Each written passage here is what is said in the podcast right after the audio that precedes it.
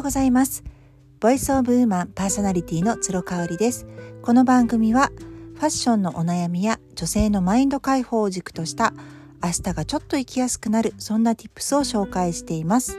はい今日も、えーと、週6回配信しているつろごろくの機能配信分の掘り下げという形でお送りしたいと思います。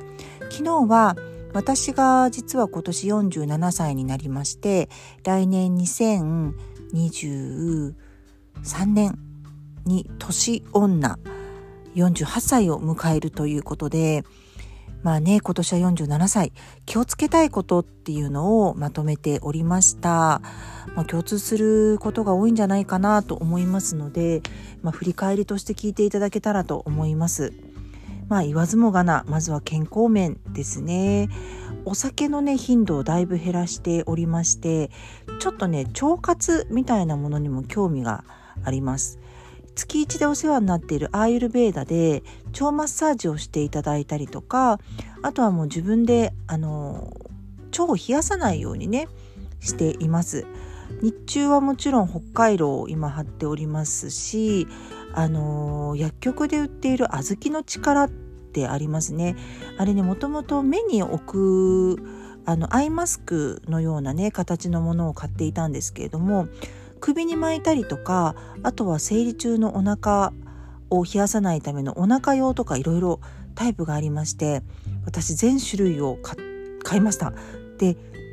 特に今はねあの寝る時と,、えーと起きた時数時間そのずっとね腰回りお腹を冷やさないように小豆の力をあの電子レンジでチンしてあの体に当ててるっていう感じなんですよね。それをするとねやっぱりあのお通じがすごくいい気がします。あとはセルフケアマッサージですね。あのー、毎朝6時から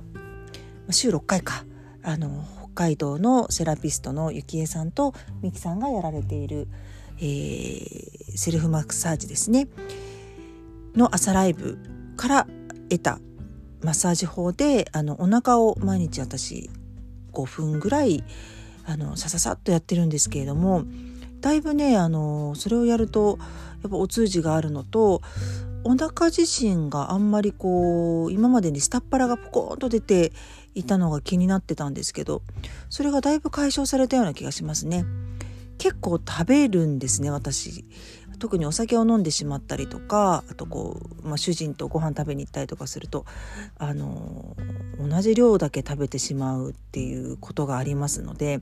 だいぶね同世代の女性に比べると食べる量が多いんじゃないかなっていうふうに思うんですね。それでもまああのこのぐらいのお腹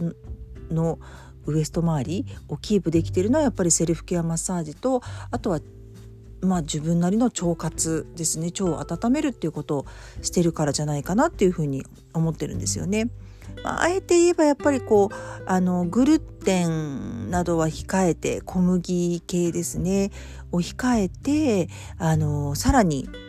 腸にいい食事をしていきたいなというふうに思うんですけれどもどうしてもねあのお酒を飲んでしまったりとかあとはこう手軽にね食べられるっていうところでやっぱり小麦ってすごく便利なのでついつい手が伸びてきてしまうあと主人がね私が大好きなピエール・ブロンシュのクッキーを買ってきてくれるんですけれどもそのクッキーがねやっぱり買ってきてもらうと止まらないっていうのがありましてうーん悩ましいところですね。であの野上浩一郎さんっていう方のダイエット本を読みましてあの実践をしています。これはねもともと Facebook でつながっている福島在住のあのまゆみさんっていう方がいらっしゃってねまゆみさんがあの紹介されていたんですよ野上さんの本を。であ面白そうだなと思ってちょうど Amazon で頼もうと思ったら売り切れだったのであの Kindle ですぐ買いました。でもかげえっと1週間もかからないうちに23日で読んじゃったかな。本当に読みやすくって読みました。あの簡単に言うと3筋1級ダイエットって言って3日間は頑張る。まあ頑張るって言ってもねええー、と18、えー、と16時間ダイエットってありますよね。朝、えー、と朝ごはんを抜いて、えー、と計睡眠時間を入れて16時間。食事を食べない時間を作るっていうやつですね。そうそれをあの提唱されていてあとは NG 食を、あの、この三金のオンの時には食べないっていうことですね。その NG 食っていうのは、まあ、小麦とか揚げ物あとはまあ、えっ、ー、とビールとかそういう何？プリン体とかなのかな？糖質が高いものお酒とかはダメっていう。あと GI 値ですね。GI 値の高いものは避けるとかになるかな。であと添加物が入った合成肉ソーセージとかベーコンとかそういうものは避けるっていうことなんですよね。まあそれ以外だと別にお肉を食べてもステーキ食べても魚を食べても何を食べても OK っていうことなんですよ。で 3, 3日間それを続けて1日はオフ。ね。あのもう朝から晩まで16時間も無視して何を食べてもいいよっていうのを続けるっていうことですね。うんまあ本当にゆるくやっていてまあまあ私このぐらいのペースでやってった方が合うんじゃないかなっていうふうに思っているのでもしご興味ある方は野上光一郎さんの3ヶ月で自然に痩せる仕組みっていうご本を手に取られてみてはいかがでしょうか。で、えーと、やっぱり、ね、適度な運動っていうのもね欠かさずですね。でまあ私も本当に午前中のルーティンにピラティスのグループレッスンを受けるっていうのを組み込んでいこうと思っています。なので基本的に今ね仕事以外はあの人にも会っていないのであの基本的にはもうピラティスに行く。朝6時45分から朝ライブをしてその後、えーとスターバックスでちょっとえー、SNS 投稿と,、えー、と仕事をすると。で、えー、と戻ってきて、まあ、仕事をしたり家の掃除をしたり家事をしたりっていうその流れでもピラティスに行っちゃうっていうねこのルーティンをあのもう2022年はしっかりとやろうかなと思ってるんですね。で例えばネイルに行くとかね午前中行ってますのであとは歯医者さんに行くとかそういう予定が入ってる時は、まあ、ピラティスはお休みするっていう感じになるのかなというふうに思いますね。もうある程度良い習慣っていうのは先取りして時間をもうマークしとくっていうのはいいですね。ちなみにまあ私お酒今週3日ぐらいにしてるんですけれどもねあのー、基本的には飲まないっていうスタンスで夜まで行っててまあ今日はなんかすごくあのー、リラックスしたい気分だからお酒飲もうかなとかなんかねそのその都度その都度であのー自分でなんか飲酒を許したりっていうような感じにしてますね。だから本当に緩くですね。ダイエットってやっぱ一生続かないと意味がないと思うのでその辺りはこうあの急激に痩せてまたリバウンドするっていうようなダイエット方法はもう避けたいなって思うところです。あとは学びについてですね今ねちょっと啓発本と距離を置こうと思っていてやっぱ啓発本ってちょっと違うかなというか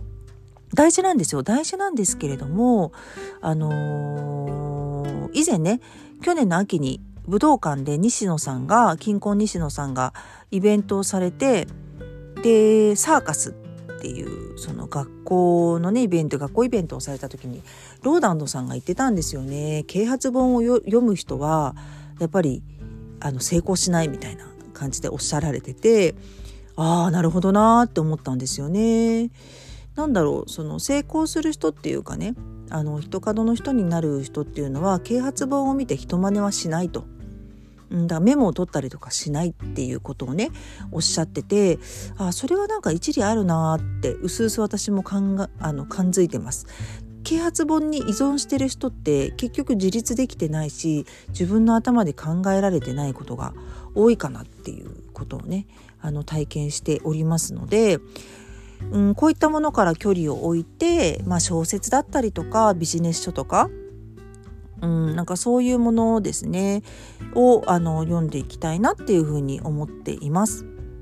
そして、えーと、家族との時間っていうふうに書いたんですけどね、まあ、長男が6年生次男が3年生になるってことでうちは男の子ですので、まあ、この先あと何年一緒にいてくれるのかなって思いますよね。あの一緒に出かけてくれるっていうのも本当にあの稀になってきましたのでそういう意味では本当に息子との時間、まあ、主人との時間っていうのをさらに2022年は大切にして過ごしていきたいなっていうふうに思っています。はい、えーと、皆さんにとってこの1年間、えー、気をつけたい部分ですねなんか留意したいポイントなどありましたら是非書き出してみてください。はい、それではここまでになります。今日も最後まで聞いていただいてありがとうございました。それではまた明日。